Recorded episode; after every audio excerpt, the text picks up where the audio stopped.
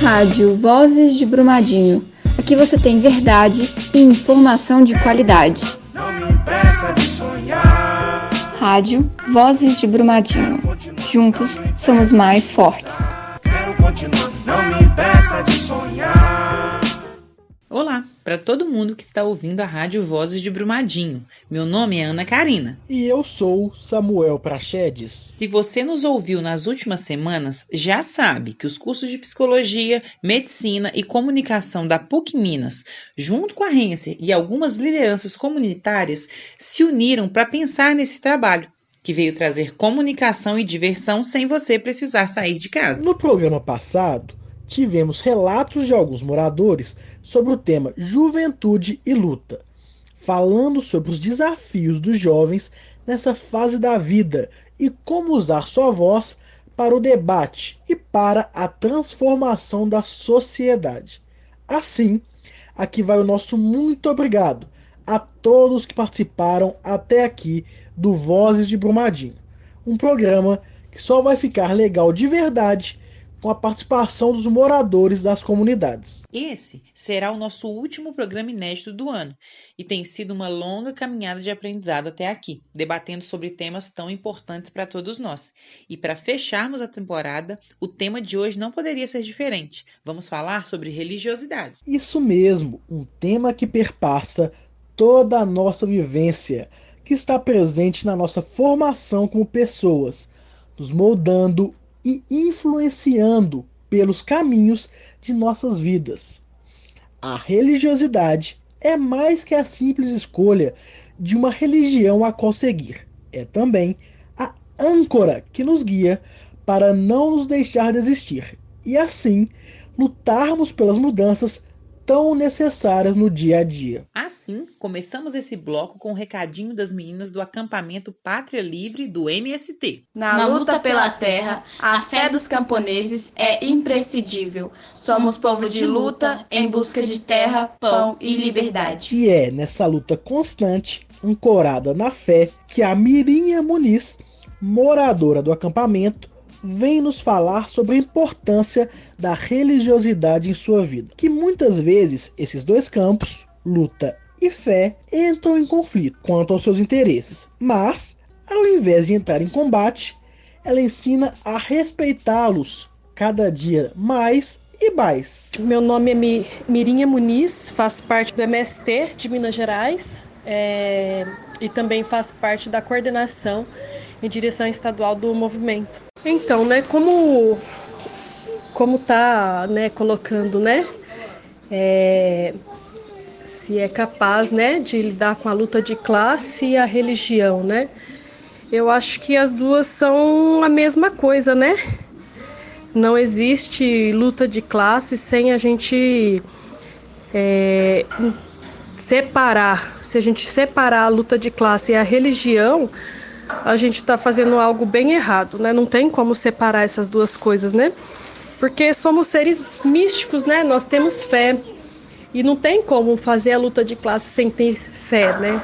Sem ter fé no próximo, é, sem ter fé em algo maior, né? Que o ser humano, algo que nos mova, que nos que nos traz a esperança, né?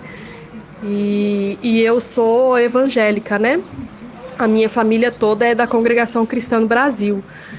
Então, é, é, uma, é uma das religiões mais, mais fechadas que tem, né? Ela é bem. É, bem difícil de lidar, né? Eu mesmo é uma da meu meu cotidiano é lidar com as contradições, né, do movimento, as contradições da minha religião e mesmo assim é, ter a capacidade de compreender que estamos na mesma, no, me, no mesmo caminho, né? E, e isso faz com que a luta ainda seja mais bonita, porque a gente aprende a respeitar, né? A religião do próximo, a respeitar até a nossa própria religião, né? Isso mesmo, Mirinha. Mesmo diante das diferenças, sempre deve haver o respeito, é a partir dele que acabaremos com a intolerância tanto de comportamento como religiosa. A luta e a fé devem caminhar lado a lado, apoiando um ao outro e não se colocando como adversários. O Brasil é um país multicultural e com isso possui várias religiões. Porém, por terem suas bases ainda hoje um preconceito estrutural em tempos tão polarizados como o nosso, cresce cada dia mais a intolerância religiosa. Esta que é a incapacidade de aceitar o que é diferente, de tolerar as escolhas do outro, movidas pelo preconceito e a certeza de que a sua opinião é a verdade absoluta. Diante desse cenário, no Brasil, denúncias de intolerância religiosa aumentaram 56% durante o ano de 2019, apesar de ser instituído pela Constituição Federal como crime e o Brasil sendo um Estado laico, mostrando que ainda temos um longo caminho para percorrer na busca pela legitimação dos nossos direitos quanto a esse assunto.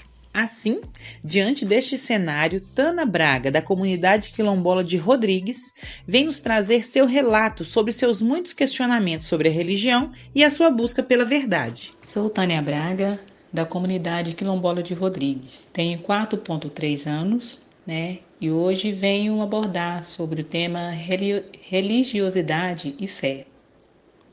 Este tema de hoje me fez pensar e relembrar as dúvidas que eu tinha alguns anos atrás. E esta frase que eu sempre lembro e me pergunto: conhecer a verdade e a verdade os libertará. Muitos conhecem essa frase. Aí então eu me perguntava: será que quando se pertence a outra religião, vou estar traindo Jesus? Então é que eu fui entender que Deus apenas quer que nós traçamos um mundo ideal, fazer o bem ao próximo, colocando uma escada para todos alcance, para que todos alcancem, né? O estado de iluminação, sabendo que é a verdade e praticar a verdade. Exatamente, Tânia.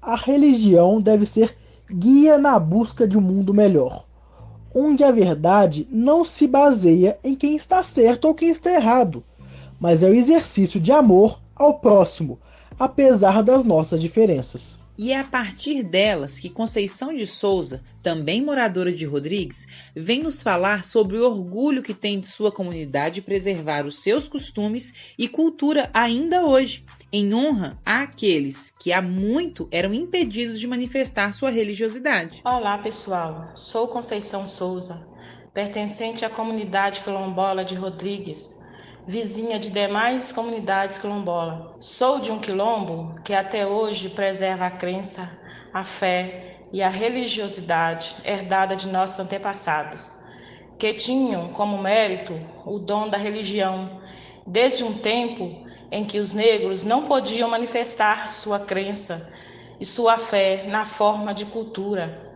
Hoje não. Hoje somos uma comunidade que dá continuidade crê, apresenta a fé e a religiosidade também em homenagem àqueles que não tiveram esse direito e aos que, part... e aos que partiram e nos deixaram um tamanho legado que deve ser eternamente lembrado e representado de todas as formas. É a nossa fé, nossa religiosidade e a nossa crença que nos faz sentir vivos, unidos e respeitados.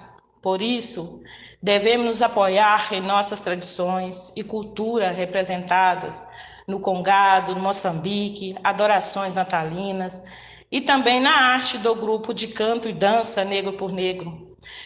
E também no grupo teatral Arequiros, que faz uma representatividade significativa de como foi sofredora a vida do nosso povo.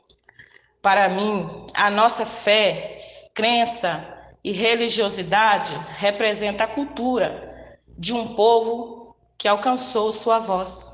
A Conceição está certíssima. É a partir da cultuação e preservação de nossas crenças e culturas que saberemos quem somos e de onde viemos. Lembrando sempre daqueles que lutaram e vieram antes de nós. Já ouvimos os depoimentos do MST Pátria Livre e da comunidade quilombola de Rodrigues. E para esse último bloco, vamos ter a participação das comunidades de Ponte das Almorreimas e Marinhos. Ouviremos agora a Cléria, de Ponte das Almorreimas, que nos conta sobre a sua relação com a fé e a religião, além da importância que isso trouxe na sua vida e formação. O meu nome é Cléria, eu sou moradora de Brumadinho, sitiante na comunidade Ponte das Almorreimas e venho aqui fazer essa gravação desse áudio para falar um pouco sobre religiosidade, mudando um pouco o foco das nossas lutas e trazendo mais para a interioridade, para uma questão pessoal. Para mim, a vida sem Deus é uma vida no escuro. E eu louvo e agradeço a Deus pela minha mãe, pela minha família, por ter uma raiz religiosa, onde desde criança eu venho buscando em Deus a força para vencer tudo na minha vida.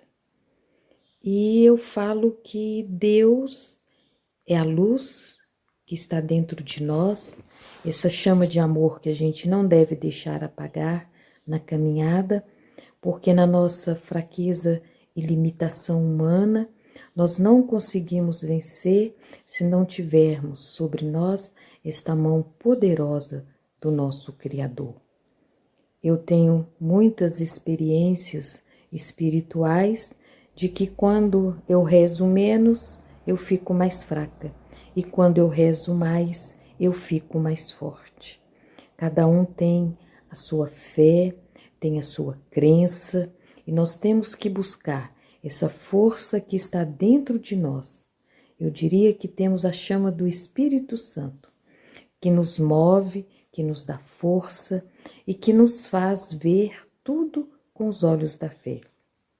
A fé, ela é para mim um sinal da bondade e da graça de Deus, que temos que cultivar todos os dias para vencer as nossas limitações humanas, para superar todas as dificuldades e tribulações e ter um olhar para o horizonte de que além do horizonte existe uma força muito maior do que a, a, força humana. Esse depoimento da Cléria nos dá muito ânimo nesses tempos tão difíceis e nos alerta que não podemos nos esquecer de que, apesar de todas as dificuldades, a partir da nossa fé, podemos encontrar forças para seguir em frente. E com base nas crenças e manifestações da nossa fé, que a dona Eva vai nos contar agora sobre a realização dos costumes da sua religiosidade nos tempos de criança e os aprendizados e vínculos que ela traz consigo até hoje, que foram passados por sua família. Que eu penso mais sobre religiosidade no mundo de hoje é diferente, foi bem diferente do meu. Quando a gente era jovem, criança, minha mãe fazia, nós jejuávamos, né, no Natal, jejuávamos na Sexta-feira Santa, na Quarta-feira Santa e e sempre, né, tinha assim algum problema, uma doença, alguma coisa, ela pedia para vamos jejuar. E aí, minha filha, sempre tivemos o fogão de lenha. O que eu não esqueço dessa fé que nós tínhamos é que uma peneira de taquara, né, que a gente não tinha mesa para sentar para almoçar. Aí minha mãe colocava, fazia comida, né? Sempre no jejum a gente tinha angu, peixe, né? Uma verdura afogadinha, igual uma couve, um chuchu, tudo da roça. E fazia o arrozinho, a comidinha lá. Aí ela punha aquela peneira em cima do. A gente falava raba do fogão, né? Na rapa, raba. Não, raba do fogão. E colocava peneira e um pano de prato em cima da peneira, representando a mesa então, essa lembrança eu acho tão bonita. Minhas irmãs hoje falam assim: é, nós vamos jejuar, nós vamos pôr a peneira igual minha mãe fazia. Só que nós põe a peneira em cima da mesa. Mas ela é bonitinha, né? Ela faz lembrar muito bem quando você põe ela no, na raba do fogão. Aí a gente põe um pano de prato branquinho, né? A minha mãe colocava ali o crucifixo, né? Que nós não tinha Santa Ceia, né? A foto da Santa Ceia. Aí a gente ajoelhava ali no pé do fogão, rezava, agradecia o nosso jejum, para depois a gente comer. E, e também, na hora da comida, a gente fazia o nome do Pai, fazia uma oraçãozinha. E na igreja, né, a gente tinha os feriados, os dias santos. A gente sempre estava ligado ali no, no feriado, né, rezando, fazia as novenas, né, de São Vicente, São Judas, dos santos, Santo Antônio e tal, etc. Esses costumes jamais se apagam, né, dona Eva? Crescem conosco e ajudam na formação como pessoa. Mesmo que mudem, sempre fará parte de nós. E para finalizarmos esse programa, teremos a participação especial de seu cambão da comunidade quilombola de Marinhos. Ele vem nos apresentar uma música em honra a São Benedito, simbolizando com a bandeira, o tambor, o pantagome, a cruz e a memória de sua fé. É hora, é hora, é hora de começar, é hora, é hora, é hora de começar, começar a nossa festa, para Deus nos ajudar, começar a nossa festa, para Deus nos ajudar.